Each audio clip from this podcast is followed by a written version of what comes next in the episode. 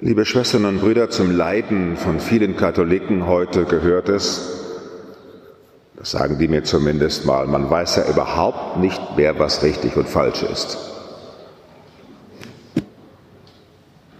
Was sich gehört und was sich nicht gehört. Ein großes Durcheinander. Früher, ja, früher, da wusste man noch, was richtig und falsch ist, was gut und was böse ist. So gibt es eine unheilvolle Tradition im katholischen wie auch unter Katholiken, vor allen Dingen natürlich die anderen zu den Bösen zu erklären.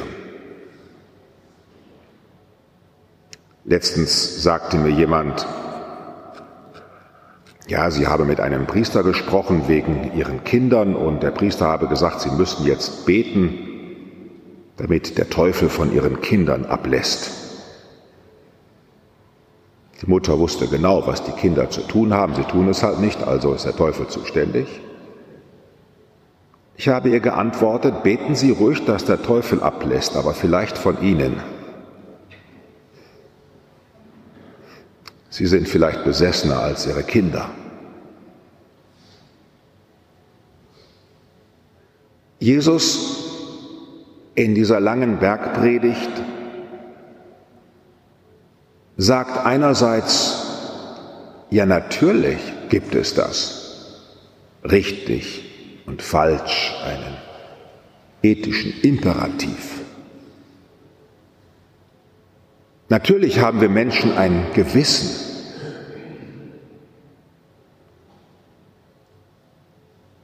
Aber damit sollten wir es uns nicht zu leicht machen. Das, was manche für richtig und falsch halten, kommt, um es mit den Worten der Transaktionsanalyse zu sagen, eine psychotherapeutische Richtung aus dem Eltern-Ich. Oma hat das auch schon gesagt. Darum wiederhole ich das einfach. können auch Sigmund Freud zitieren, der spricht dann vom Über-Ich. Da sitzt dann sozusagen neben uns jemand im Balkon unseres Bewusstseins, schärft die Messer und sagt uns dann genau, das ist falsch, das ist richtig. Und Jesus lädt mit dieser Bergpredigt im Kapitel 5 ein. Ich kann Ihnen nur empfehlen, das wirklich oft und lange zu lesen. Das fängt ja mit den Seligpreisungen an. Eine sehr lange Erklärung Jesu im Matthäusevangelium, dass er seine Jünger einlädt, noch einmal zu fragen, und woher kommt es eigentlich, dass ihr dieses Gebot kennt? Warum ist das so gesagt worden? Nehmt das Ganze in den Blick. Und das Ganze in den Blick nehmen, liebe Schwestern und Brüder, das bedeutet für die Kirche schon seit Jahrhunderten, man sollte es kaum für möglich halten, die Wissenschaften zu Hilfe zu nehmen. Bruder Stefan Walser, der jetzt bald hier zu uns ins Kloster umzieht und in Bonn als Fundamentaltheologe lehrt, wird Ihnen hoffentlich in den nächsten Jahren sonntags hin und wieder mal aus seiner Wissenschaft erläutern, womit sich die Fundamentaltheologie beschäftigt, nämlich sich mit dem, was der Mensch wissen kann, im Lichte des Evangeliums zu beschäftigen und mit dem Evangelium dann das zu würdigen. Darum gab es mal Universitäten, ich sage mal bewusst Universitäten, weil über den Bologna-Prozess die Universitäten fast alle degradiert worden sind zu, ich hätte schon mal gesagt, Computerlernanstalten, also zu Programmierungsanstalten, wo Studenten programmiert werden mit Nummern und Tausenden von Prüfungen für irgendwas zu lernen und zugerichtet werden.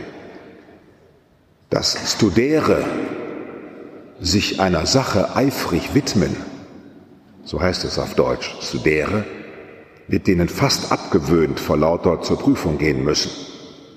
Und die Professoren kommen kaum noch zum Forschen, weil sie ständig irgendwelche Arbeiten korrigieren müssen, so klagen sie mir. Das Christentum ist angetreten, um zu verkünden, dass alles, was in der Welt ist, erlöst ist. Und deswegen es nichts gibt, was wir nicht anfassen dürfen. Wir dürfen Psychologie, Medizin, Philosophie, wir dürfen alles, was in der Welt ist, nutzen, weil es aus der Weisheit Gottes kommt, letztlich aus Christus. Und die Theologie als Wissenschaft will in einer Universität Gesprächspartnerin sein und den Wissenschaftlern sagen, sagt doch mal, was ihr alles wisst. Vom Rasterelektronenmikroskop bis in eure philosophischen und juristischen Forschungen oder sonst wohin. Und dann lasst uns miteinander darüber sprechen, wofür eigentlich. Und lasst uns das Gewissen schulen, das am Ende mit dem, was ist, zu einer eigenständigen Entscheidung zu kommen hat. Im heiligen Raum des Gewissens.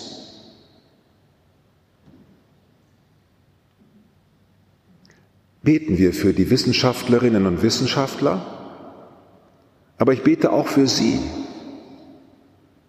denn haben Sie sich nicht auch schon manchmal dabei erwischt, dass das, was man Ihnen so beigebracht hat im Religionsunterricht, Ihnen im Jahre 2023 recht merkwürdig vorkommt?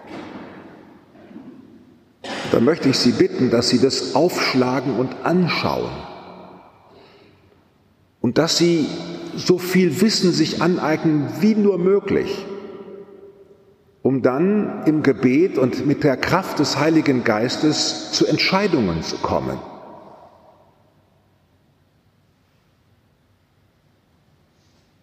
Möge Christus, der Lehrer, möge er in allem, was wir erforschen, alle Menschen antreiben, tiefer zu erforschen, Wissenschaft ganz intensiv zu betreiben und möge er unter uns und unter den Wissenschaftlern Menschen erwecken, die diese Frage Jesu immer neu wieder aufbringt.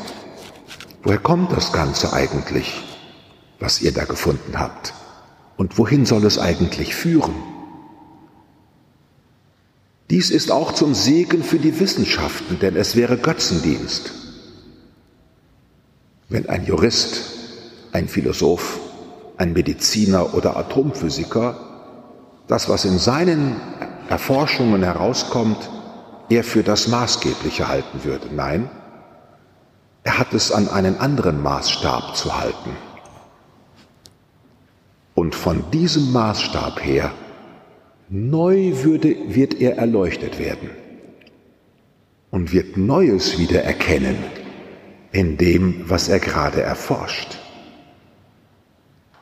Beten wir also in dieser Universitätsstadt Frankfurt und beten wir für die Lehrenden, für die Studierenden, aber ich bete auch für Sie, denn Sie sind auch nicht vom Nachdenken entbunden. Ihr Verstand ist auch getauft. Dass Sie mit dem, was Sie können und was Sie kennen, in Verneigung vor dem Geheimnis der Erlösung zu einer Gewissensentscheidung kommen, worüber Ihre Oma den Kopf schütteln würde. Amen.